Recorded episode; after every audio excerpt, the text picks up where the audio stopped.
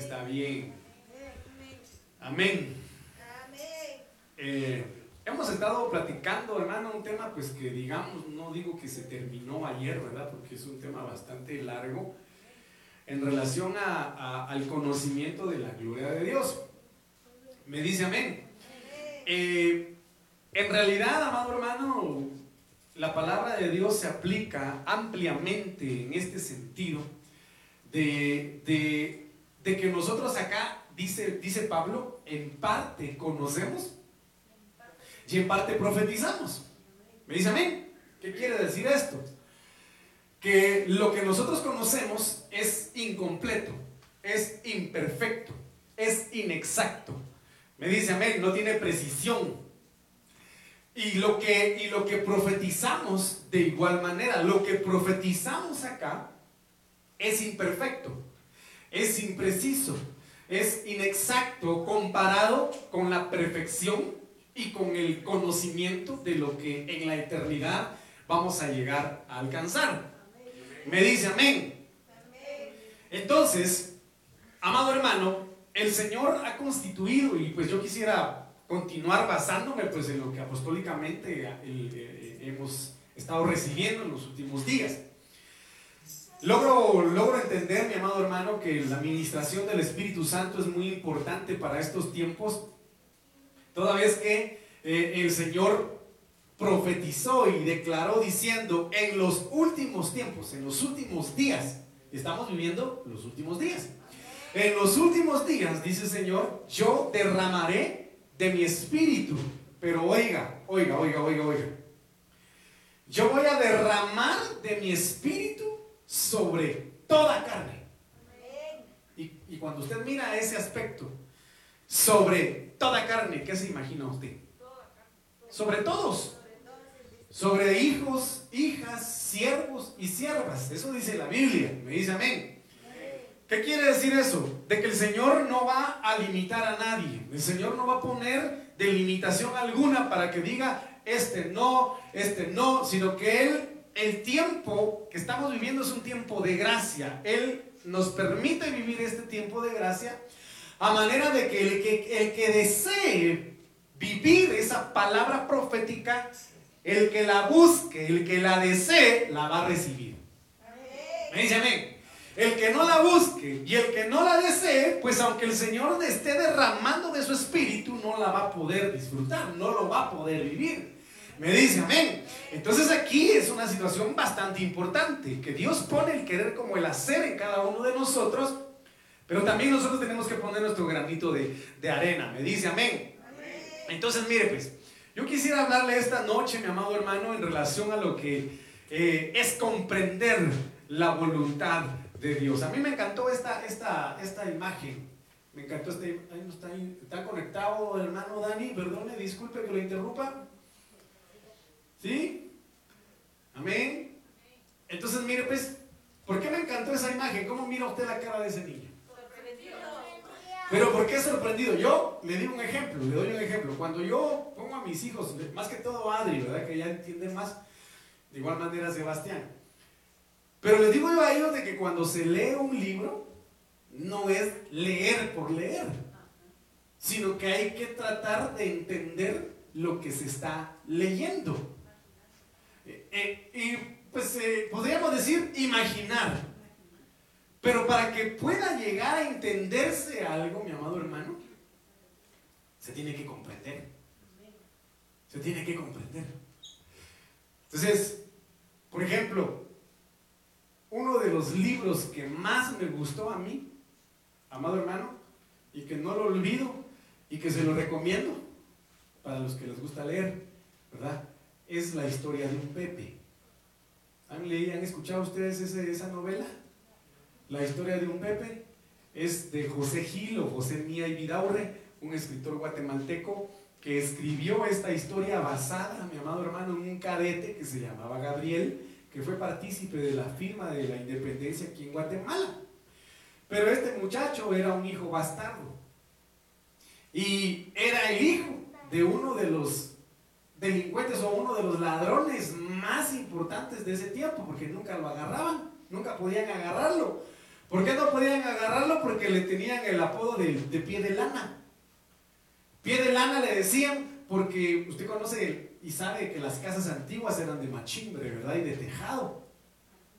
Pero nunca se escuchaba. Cuando él estaba dentro de un tejado o encima de un tejado o en medio de, metido en el tapado, nunca lo escuchaban. Entonces le apodaron pie de lana. ¿Pero por qué le digo esto? Porque a mí me encantó esa, esa, esa historia. Me encantó. Y este niño se me figura a la, a la película de una historia sin fin. ¿Cuántos vieron esa película de una historia sin fin? ¿Sí? Yo los actualizo, hermano, porque les he compartido lo que me ha gustado a mí de niño. Pero esa película de una historia sin fin, ¿cuántos la vieron? Levanten la mano los que la vieron, ¿verdad? El chucho grandote que volaba. Ah, ¿Pero por qué? Porque el niño, con esa misma fascinación, empezó a entender la historia. Ahora, yo le voy a hacer una pregunta. ¿Cuántos leyeron la Biblia hoy? Qué bendición si la leyeron. Pero si no, preocupémonos por leerla más. Pero hay una diferencia entre leer y una diferencia entre, entre entender o comprender. Porque alguien puede decir, ah, voy a leer el Salmo 23, versículo 1, el Señor es mi pastor y nada me faltará. Amén. Lo leí, Señor, ya cumplí con leer tu versículo del día. ¿Verdad? El versículo del día ya cumplí. Pero otra cosa es comprenderlo porque ya se ha vivido. Porque ya se ha hecho rema en la vida de nosotros. Entonces, aquí hay algo muy importante. Cuando una persona comprende lo que significa o lo que es la voluntad de Dios, se le hace mucho más fácil la vida. Se le hace mucho más fácil la vida. Y no se complica. No se complica. Por ejemplo, mi papá decía, sí, la que más obedece de ustedes es su hermana. Decía, decía mi papá, la que más obedece de ustedes es su hermana. ¿Qué, quería decir eso? Que nosotros siempre en contra de la corriente va. Que a los que más les caía eran nosotros. Pero a la que menos le caía era a ella. Entonces, ¿cuál ha sido, cuál ha sido la comprensión? ¿Cuál fue la comprensión a la que llegó, por ejemplo, mi hermana? Bueno, si sé que a mi papá le enoja que yo haga eso, mejor no lo hago. ¿Verdad? Así de sencillo. Pero uno dice, bueno, yo sé que a mi papá le cae mal que yo haga esto, pero, pero lo voy a hacer. Y ahí es donde le cae garrote a uno.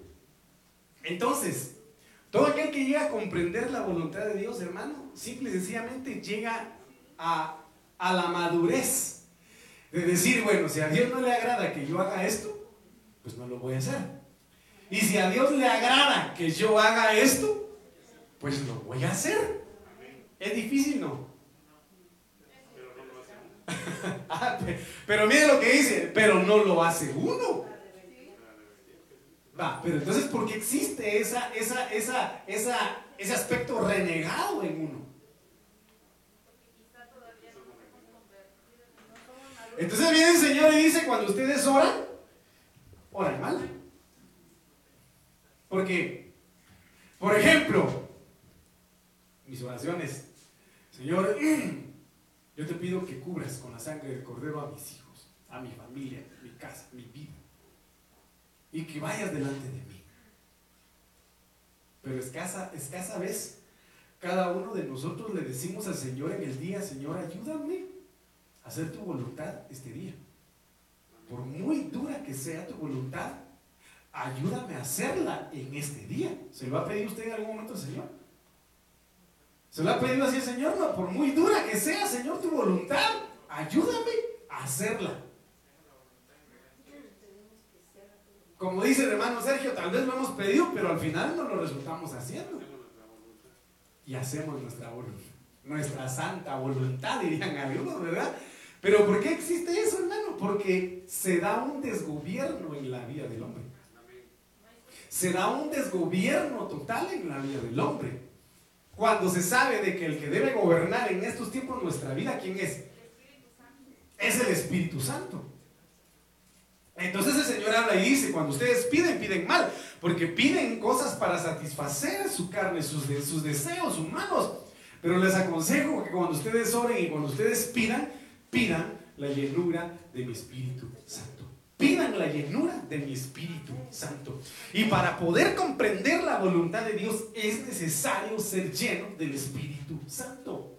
Y lo platicamos ayer. Esteban, aunque estaba lleno de fe, lleno de gracia, lleno de poder, lleno del Espíritu Santo, que hacía prodigios y milagros en medio de la congregación, a pesar de todo eso, hermano, continuó haciendo la voluntad de Dios. Y eso lo llevó a la muerte. Lo llevó a ser el primer mártir de la iglesia. El primer mártir de la iglesia. Entonces, amados hermanos, vamos a platicar algunas cositas bastante importantes. Y en relación a aspectos que no nos permiten comprender la voluntad de Dios. De las cuales el mundo hoy está más que sumergido. Entonces, miren lo que dice el libro de Efesios capítulo 5, versículo. ¿Trajo Biblia, hermano? A ver, quiero ver su Biblia. Pastor, disculpe, yo solo digital Bible. Está bien. Por tanto, dice, ¿qué dice Pablo ahí? No seáis insensatos, sino entendidos, entendidos de cuál sea la voluntad del Señor. Tú sabías una tribu había una tribu que era entendida en los tiempos. ¿Cuál era esa tribu? La tribu de Isaacar, que dice la Biblia, eran expertos en saber qué era lo que debía hacer el pueblo de Israel y qué era lo que no debía hacer el pueblo de Israel. Entonces, el Espíritu Santo nos hace entendidos en los tiempos para saber qué hacer, hacer, qué decir, qué no decir, dónde estar y no dónde estar. Salió la noticia, como ahorita han salido un montón de testimonios, hermano, del tiroteo, que por cierto creo que hubo otro tiroteo, hermano.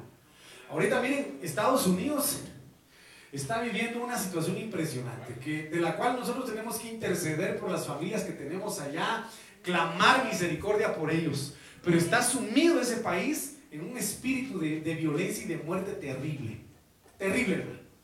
Pero bueno, le digo esto porque en determinado momento salió la noticia de que una madre que tenía a sus dos hijos en la escuela donde se dio ese tiroteo, ¿verdad? Estaba a una hora de camino de, de su trabajo al colegio o a la escuela. Y hermano, se fue. Volada donde estaba la escuela y estaba rodeada de agentes de la, policía. El tipo todavía estaba armado, tirando balazos ahí adentro, hermano. Y la mujer no estaba eh, siendo dejada o no estaban dejando los agentes que ella entrara. Pero dice que les rogó, les lloró y les suplicó que la dejaran entrar. Entonces los policías la dejaron entrar. Hermano, y, dice que logró escabullirse la mujer. En medio de los balazos que habían, escabullirse y logró sacar a sus dos hijos. Vivos, salieron los tres vivos. Me llamó tanto la atención porque la mujer tuvo que, tuvo que ser astuta. Tuvo que ser muy inteligente para saber dónde meterse, en qué momento moverse y obviamente saber dónde estaba el asesino, pues pongámoslo así, ¿verdad? Y, lo, y poder localizar a sus hijos y saber cómo sacarlos. ¿Me, ¿Me entiende lo que le digo? ¿Por qué le estoy dando yo este ejemplo? Porque estamos en un mundo de guerra espiritual. Estamos hoy por hoy moviéndonos en medio de una batalla espiritual terrible en el mundo. Terrible en el mundo.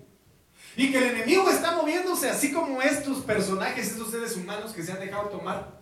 Está robando, matando y destruyendo. Está, está tirando a morir. La iglesia, por medio del Espíritu Santo, tiene que saber de qué manera moverse, actuar y poder salvar y salvarse. Salvar y salvarse. Entonces mire lo que dice acá. La insensatez es lo que está gobernando a la humanidad el día de hoy. La insensatez. Porque aquel que es insensato, por ende, no es entendido. Y si no tiene el entendimiento del cual viene del Espíritu de Dios, no se conoce cuál es la voluntad del Señor. No se conoce. Se desconoce totalmente. Entonces aquí vamos a ver esta circunstancia en la cual insensato, a mí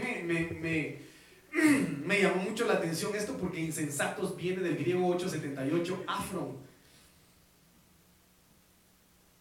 que para empezar es sin sentido. Sin sentido. ¿Está conmigo? ¿Quiere que le dé un ejemplo de la insensatez que la humanidad está viviendo el día de hoy? De lo que no tiene sentido. Mujer americana dice estar enamorada de un avión. Es real, hermano. Lo que yo le estoy diciendo no es mentira. Véalo y búsquelo en las noticias. Mujer americana está enamorada de un avión. Y dice de que ya tiene tiempo de tener una relación con el avión que ha tenido relaciones sentimentales con otros hombres, pero que está definitivamente enamorada del avión. Y se casa con el avión. Tiene tatuado el avión y tiene un montón de aviones ahí en su, en su casa.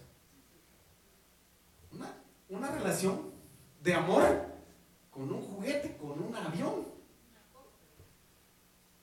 Es sin sentido, ¿sí o no? Y por eso le digo, son de las cosas que nosotros vemos en las noticias y que conocemos, pero que hay de las que no conocemos. Que hay de las que, de las que totalmente desconocemos y que los medios no comuniquen. Como aquella mujer que era una agente de seguridad en México. Y dice de que la encontraron llorando y gritando de desesperación por lo que había visto. ¿Y qué fue lo que la mujer vio? Que detuvo un camión. El camión se, el piloto del camión se detuvo y la gente le dijo que abriera para ver qué, tenía el camión. Y le dijo, no quiero que te metas en problemas, déjame ir. Tampoco, tampoco, tampoco, o le dijo, estoy seguro de que no vas a querer ver lo que ahí está. Mejor déjame ir, le dijo. Y como era una agente, dijo, no, yo tengo que ver. ¿Y qué fue lo que vio? Un camión lleno de niños muertos, lleno de cadáveres de niños. La mujer se choqueó. La mujer se impresionó tanto que nadie podía detener su lamento y su lloro por lo que había visto. Días después apareció muerta. Y esas son de las pocas cosas que salen en las noticias. Porque el nivel de insensatez de la humanidad es tan alto que lleva a cabo actos sin sentido, sin lógica, sin razón, sin coherencia, porque el pecado los ha cegado plenamente y totalmente. hombre gastó miles de dólares para parecerse a un perro. Y hermano, el hombre puro de eso, de, la raza de, no sé cómo se llama esa raza, de la, ¿viste la noticia? De los Lassie. ¿Cómo se llama esa raza de los Lassie? De la película de Lassie, ¿vio la película, la serie de Lassie usted no? ¿Ah? Algo así. Pero gastó miles de dólares para parecerse a un chucho. Literal chucho.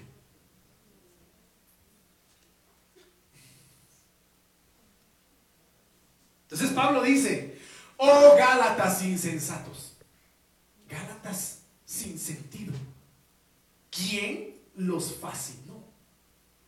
¿Quién los desvió? ¿Quién los engañó? ¿Quién los embrujó? ¿Quién los hechizó? Entonces, en este sentido, la insensatez va ligada con la fascinación. Con la fascinación. Hermano, vemos tremendos actos de insensatez. Por ejemplo, eh, hombre se quita la vida porque perdió su equipo en la final de la Champions. Mire, y de aquí de Guatemala, hermano. Entonces, mire, son circunstancias que dice uno, Dios mío, realmente estamos mal. La humanidad está mal. Entonces, por eso el Señor, óigame, el Señor habla en su palabra y dice, ustedes son la sal de este mundo. Vosotros sois la luz de este mundo. En medio de un mundo sin sentido, en medio de un mundo lleno de insensatez por la fascinación que hay a causa del pecado, ustedes son los únicos que pueden iluminar y que pueden darle vida y bendición a la tierra, a la humanidad. Por eso el Señor habla y dice, vosotros sois Elohims. Elohims. Y fíjense ustedes de que esa palabra Elohims, déjenme buscárselo, hermano, porque... Déjenme ver aquí. Permítame. Eso está en el libro de los Salmos. Sí, déjenme encontrarlo. Vamos a ver, vamos a ver, dijo el ciego.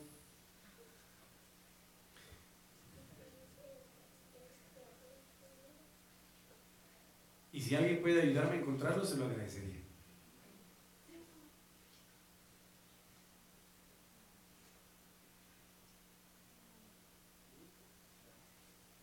Ah, Salmo 82, 6.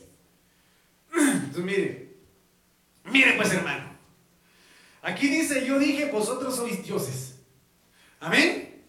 Y todos sois hijos del Altísimo. Sin embargo, como hombres moriréis. Como simples hombres moriréis. Pero cuando nosotros vamos, amado hermano, al significado del término dioses, que es del hebreo 430. Del, hebreo 430, Elohim, Elohim Oiga, vosotros sois dioses, eso dice el Señor en este, en este versículo. Vosotros sois dioses, concatenado, contextualizado, unificado con lo que el Señor dice, vosotros sois la sal de este mundo, vosotros sois la luz de este mundo. Amén. ¿Está conmigo o no? Entonces dentro de sus significados está ángeles de Dios, dioses, diosa, extremo, grande, ídolo, pero ¿sabe qué? Juez y poderoso. Entonces en este sentido, si lo aplicamos a, lo que les estoy hablando, el Señor nos habla y dice, vosotros sois, sois jueces y vosotros sois poderosos en medio de una generación sin sentido, ignorante. Porque, ¿quién puede juzgar al espiritual si el espiritual todo lo juzga? Nadie. Entonces, lo, lo que nos va a hacer a nosotros Elohim, en este sentido, Dios es con D minúscula, es el Espíritu Santo.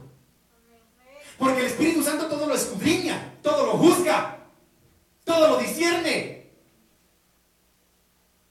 Pero si no tenemos el Espíritu de Dios en nosotros, sin embargo, como hombres, ¿qué dice acá? Moriréis. Miren, ¿qué es lo que nos da la capacidad de ser Elohims? jueces y poderosos. El Espíritu de Dios. Pero como la iglesia está metida en la misma fascinación de Babilonia, en la misma fascinación del sistema del mundo, no puede llegar a esa dimensión de ser un juez, de ser un poderoso en medio de este mundo. Entonces por eso Pablo dice, Gálatas insensatos, ¿cómo puede ser posible que habiendo iniciado en el Espíritu, en el Espíritu, queréis terminar bajo los designios de la carne. Entonces viene el Señor y cuando dice que tiene que morir, viene Satanás y dice, no hombre, que tal cosa no te acontezca a través de Pedro. Entonces viene el Señor y dice, tú quieres ser Elohim, tú quieres ser un juez, tú quieres ser un poderoso, tú quieres ser luz, tú quieres ser sal. Amén, Señor, aleluya. Tienes que morir. Ah, no, Señor, que tal cosa no me acontezca. Que tal cosa no me acontezca. Tienes que morir a tu orgullo. Ah, no, ¿qué? ¿De dónde? a tu soberbia, a tu altivez a tu título, a tu nombre, a tu posición, tienes que morir. Ah, no, no, tal cosa no acontezca. Porque a mí, que me miren, pero que no me toquen. Si me hacen algo ahí del puche, lo voy a traer. Entonces, el espíritu no gobierna. Viene el Señor y reprende a Satanás y le dice, Satanás. Que Juan te reprenda, Satanás. Porque tu mente no está puesta en las cosas de arriba, sino en las cosas de los hombres. Entonces, el que ha sido consagrado, designado, um, el que ha sido, mi amado hermano, constituido desde la eternidad para ser eterno, para ser Elohim, hijo de Dios, del Dios viviente, muere como simple hombre, como simple mortal, porque no quiere morir a lo terrenal y a la insensatez. nunca llega a comprender la voluntad de Dios. Y lo vamos a ver. Yo no sé si me está entendiendo, hermano. Va a hacerle ofrenda de palmas al Señor, pues. Pero fuerte, hermano.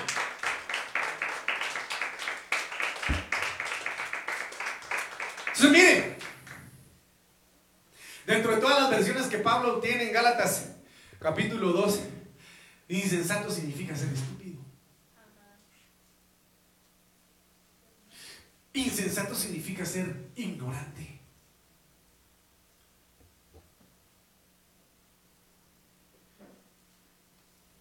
¿Sabe quién ¿Sabe quién se constituye el peor de los ignorantes?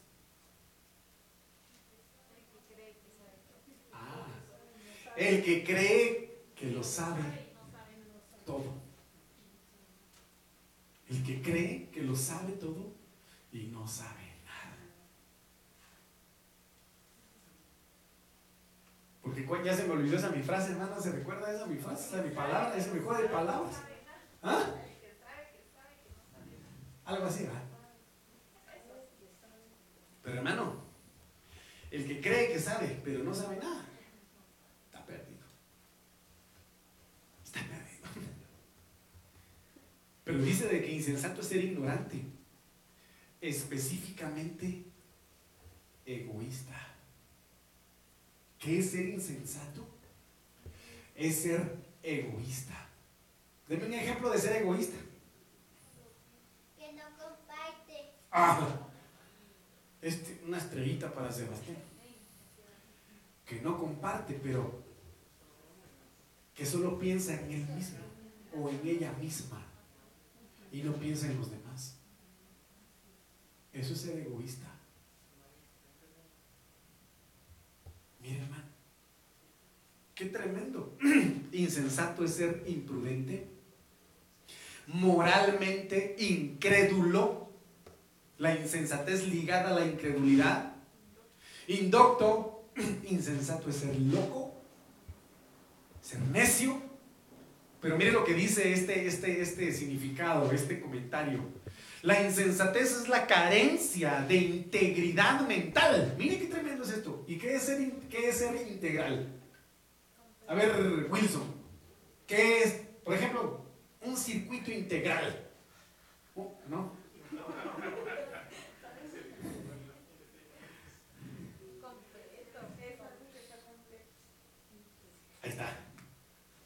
Es algo que está completo. Pero está completo porque está unificado. Está unificado. ¿Sí? Está unificado.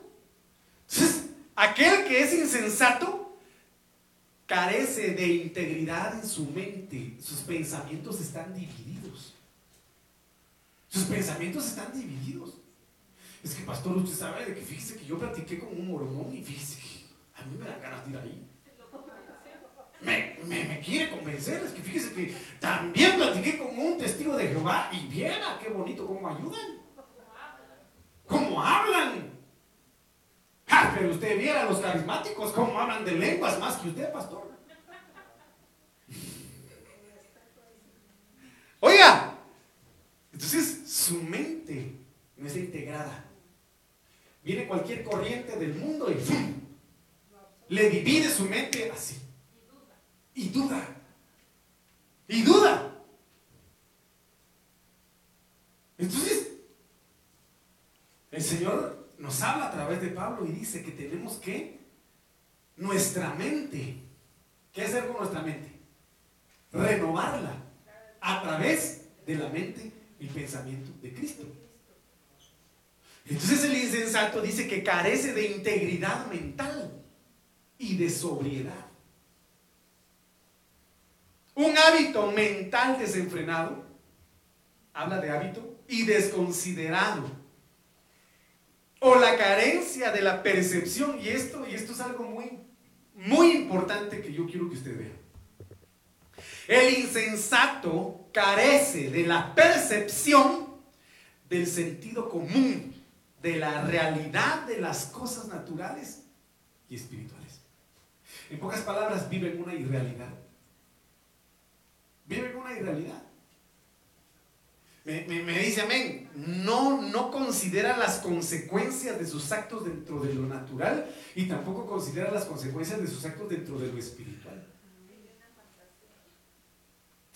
no, no está prácticamente en sus cabales. No está en sus cabales. Y es lo que hoy por hoy estamos viviendo. Dentro de una generación loca.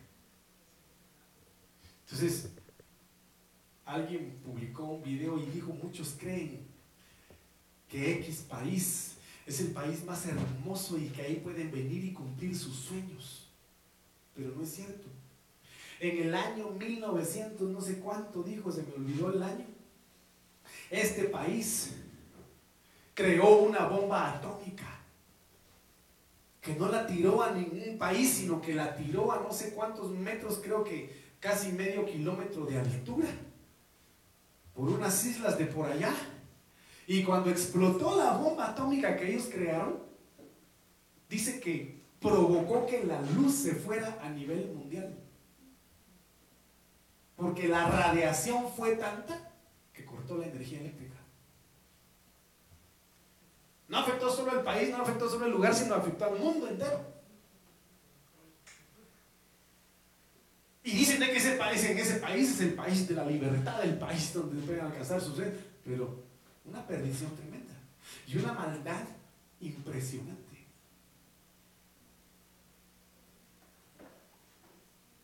Entonces se parece de percepción y se, y se, carece de sentido común de la realidad de las cosas naturales y espirituales. Y ahí es donde viene concatenado a lo que Pablo dice. Timoteo, ten cuidado.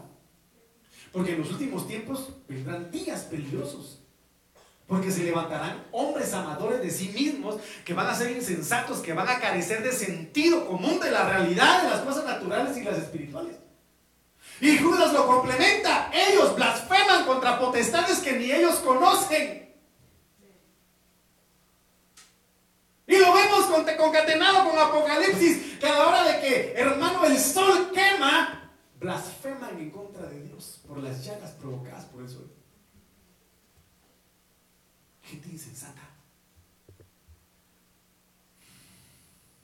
Que el Señor cancele toda insensatez en nuestra vida. Ahora levante su mano y diga, Señor, cancela en mi vida toda insensatez. Todo aquello, Señor, que no me permite tener mi mente integrada en ti, Señor, cancélala. Que por medio de tu Espíritu Santo, tu palabra, mi mente pueda ser integrada, Señor, en el nombre de Jesús. Cancela la insensatez. ¿Cuántos quieren cancelar la insensatez? Que sea cancelada en nuestros hogares. Entonces, mire, ¿qué provoca la insensatez? uno de la multitud le dijo, estoy en Lucas 12, 13 al 15, uno de la multitud le dijo, maestro, dile a mi hermano que divida la herencia conmigo. Pero él le dijo, hombre, ¿quién me ha puesto por juez o árbitro sobre vosotros? Y les dijo, mire lo que les dijo, estad atentos. A ver, ayúdenme, ¿qué es estar atento? ¿Cuántos conocen las arigüeyas? ¿Cómo, cómo, cómo se levantan las arigüeyas, hermano? Se levantan, ¿sí? ¿Vieron la película de una, una historia, una aventura extraordinaria? Cuando el náufrago llegó con el tigre a una isla caníbal. ¿Y qué, qué era lo que tenía la isla caníbal? Suricatas o zarigüeyas. Y todas las zarigüeyas se levantaron atentas así, ¿verdad? Entonces dice que el Señor le dice a los que estaban alrededor, estén atentos, estén alerta, estén despiertos, estén sobrios, vigilen, vigilen, vigilen. ¿Por qué? Porque hay una circunstancia en el mundo que va a provocar insensatez y que no va a permitir que conozcan la voluntad de Dios, que comprendan la voluntad de Dios. Estad atentos y guardaos de toda forma de avaricia. Ayúdeme a entender esto, hermano. Cuando habla de toda forma de avaricia, ¿qué se imagina usted? Transformer. Entonces, está la raíz de la avaricia, pero la avaricia se disgrega. Tiene ramas tiene diferentes eh, eh, connotaciones, diferentes aplicaciones. Ayúdeme, ¿me puede ayudar? Deme un ejemplo de, algún tipo de avaricia que usted tenga, que usted conozca. La avaricia económica, la de fama, la de...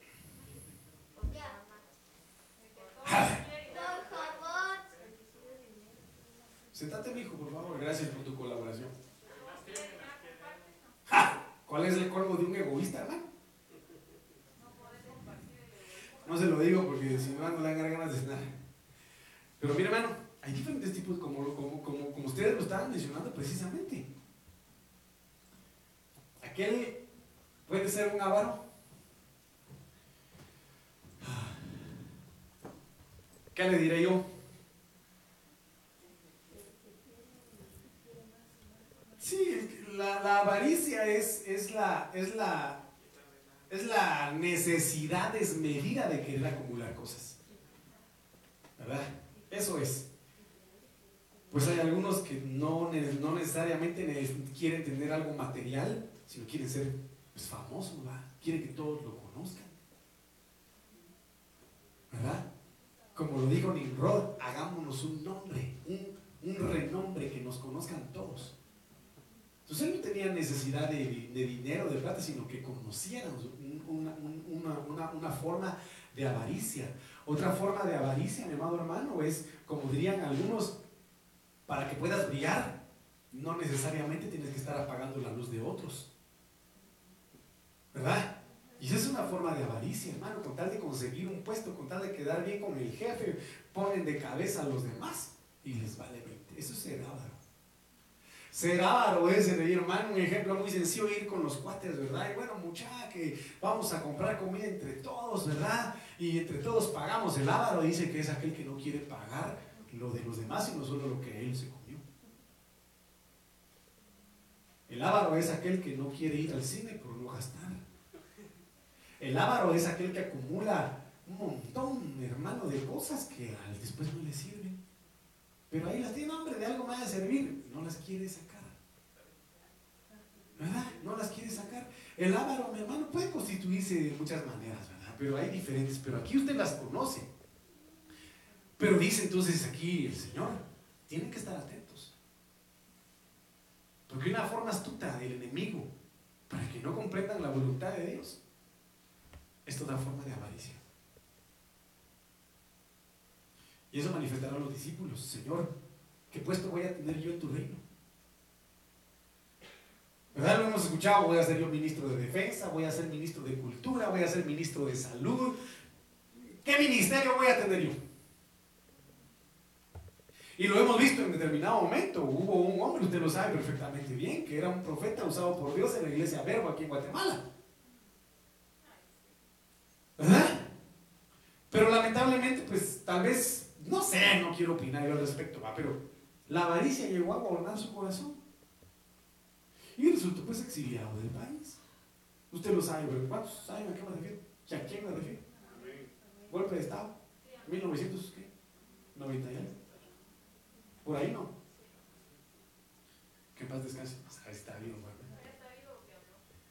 No sé cuándo, pero qué bueno. Porque mire lo que dice aquí. Porque aun cuando alguien tenga abundancia, aun cuando alguien crea, yo ya estoy hecho. Tengo 10 casas, 25 terrenos. Gracias a Dios recibo euros, dólares. Eh, ¿Qué otras monedas? Yenes. Tengo mi cuenta bancaria llena. Estoy hecho. Tranquilo. Porque aun cuando alguien tenga abundancia, su vida no consiste en sus bienes.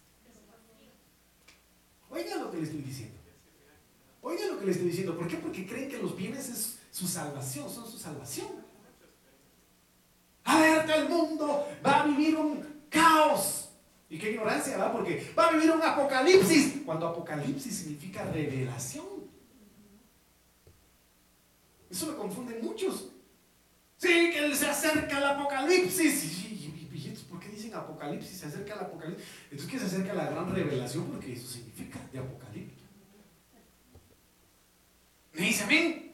Entonces, ya las grandes eh, personalidades, potencias han creado una bodega que se llama el Arca de Noé, donde han embodegado la mayoría de semillas sobre la tierra porque se cree que va a haber una catástrofe, un, un hecatombe y todo va a ser destruido. Entonces van a preservar y van a mandar eso a la luna, Marte y allá se van a multiplicar.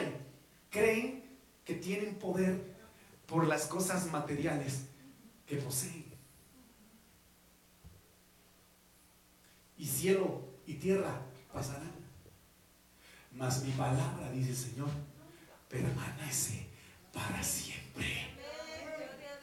Tus bienes, lo que podamos tener, títulos, niveles académicos, nombres, apellidos, posiciones sociales, posiciones económicas, todo va a perecer. Sé que el Señor habla y dice, tengan cuidado, porque la avaricia también se inmiscuye de manera astuta en ese sentido. Qué impresionante, hermano. ¿Está conmigo? Entonces lo que dice acá en Lucas 8:14. Y la semilla que cayó entre los espinos. Estos son los que han oído y al continuar su camino son ahogados por las preocupaciones, las riquezas y los placeres de la vida y su fruto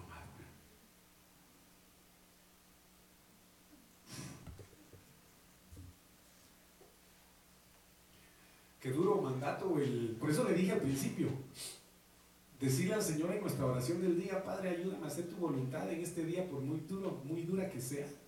Es complicado. Porque viene el rico. ¿Y qué pasó con el rico? Estoy bautizado. Diezmo, ofrendo, soy fiel. Por supuesto, ese fue el rema que el Señor le dio a él. El mandato que el Señor Jesucristo le dio a él porque él mismo le dijo, ¿qué debo hacer? ¿Qué debo hacer para ser parte del reino? Para ser tu discípulo. Y él le dijo, bueno, todos tus bienes, todas tus riquezas, repárteselas a los pobres.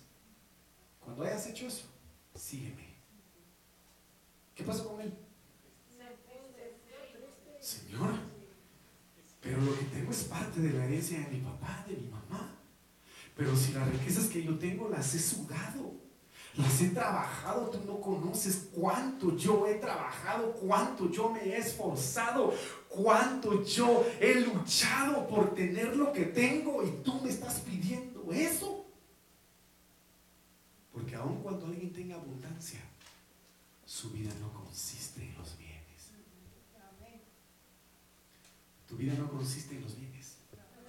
Tu vida no consiste, no se sostiene por las cosas materiales y los bienes de este mundo. Se sostiene por la palabra de Dios. Se sostiene por la palabra de Dios. ¿Qué quiero decir con esto? Que lo que tengas no es primordial.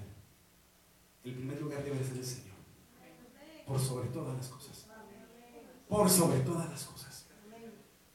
Entonces, lo que provoca la insensatez, amado hermano, en este sentido, es una ceguera por las cuestiones materiales. Entonces viene la palabra y es abogada, la fe y es abogada.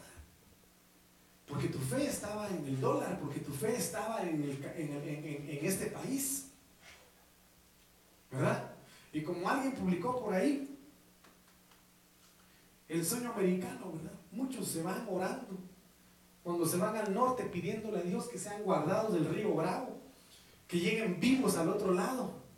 Pero cuando consiguen un trabajo, se olvidan de ese Dios por el cual estuvieron clamándole para que estuvieran bien y se meten a borrachera, se pierden en drogadicción, se, se tatúan el cuerpo y dejan de buscar a Dios.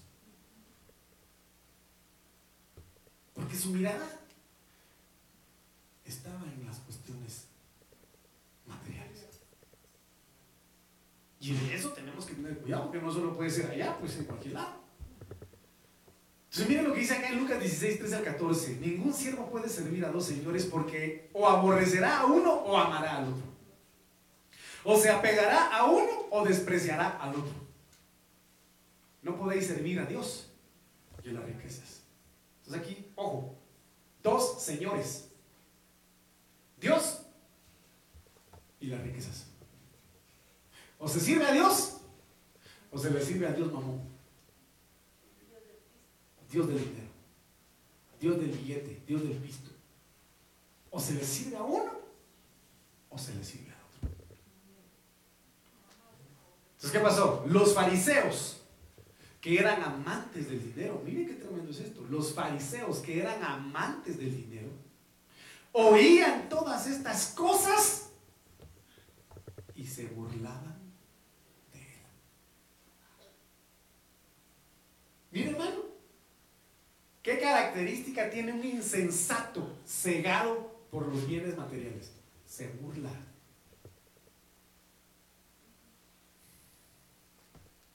Hay que tener mucho cuidado con eso. Porque el que tiene mucha abundancia cree tener autoridad, derecho y la facultad de hacer, decir y deshacer como quiere, como desee.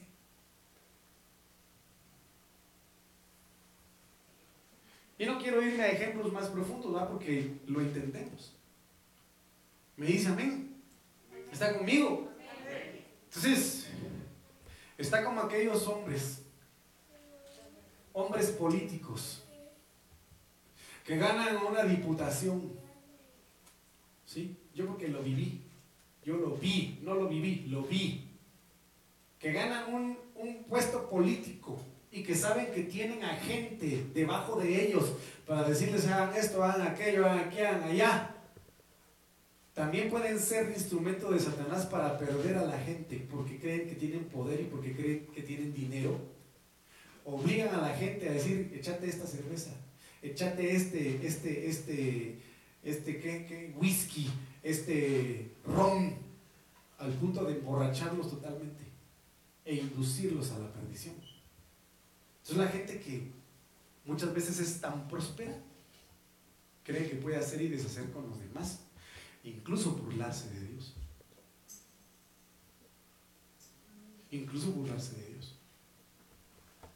Pensando, ¿acaso no Job dijo?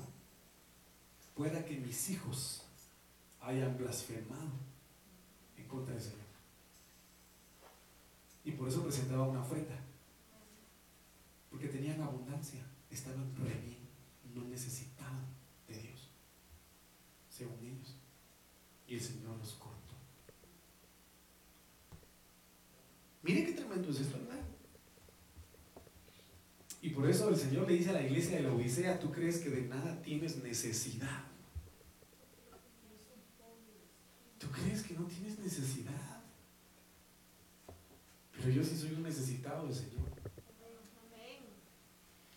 Y yo le decía al Señor, fortaleceme, ayúdame a no rendirme, a no rendirnos, sino a seguir adelante, pese a las circunstancias, pese a cualquier escenario, que sigamos firmes. ¿Me dice amén? Va, entonces mire pues. 16:15 de Lucas, y él les dijo, vosotros sois los que os justificáis a vosotros mismos ante los hombres. Oiga, pero Dios conoce vuestros corazones, porque lo que entre los hombres es de alta estima, abominable es delante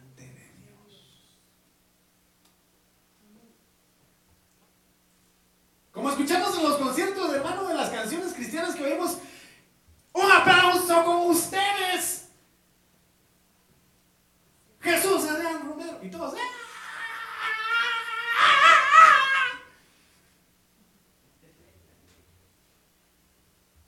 Pero cuando llega la hora de la prédica, como dijo el apóstol, yo por eso dejé de invitar a grupos internacionales. Porque dijeron, ah, muchachos, ya va a venir el apóstol a predicar, vámonos solo para el concierto y Y esto es abominable delante del Señor. Ay, pastores, que usted sabe que yo, como quiero, los enviela, porque Dios los bendiga. Pero ella es un instrumento para alabar y adorar a Dios.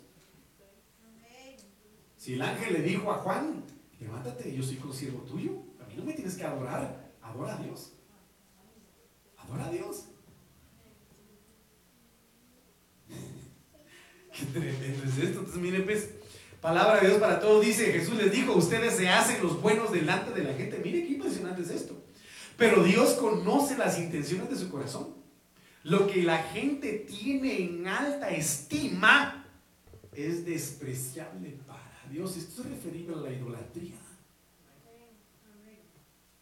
Hermano, esto es tremendo. Se puede idolatrar la religión y la religión no salva, el que salva es Cristo. El camino al Padre es Cristo. Que no, hermano, el ministro, el apóstol, el profeta de los cinco ministerios son un vaso. Me dice amén. ¿Está conmigo? Entonces lo que dice acá, Biblia Arcas Fernández. Y les dijo, vosotros pretendéis pasar por hombres de bien delante de la gente, pero Dios sabe lo que hay en vuestro corazón. Y aquello que los hombres tienen por elevado, Dios es solo basura.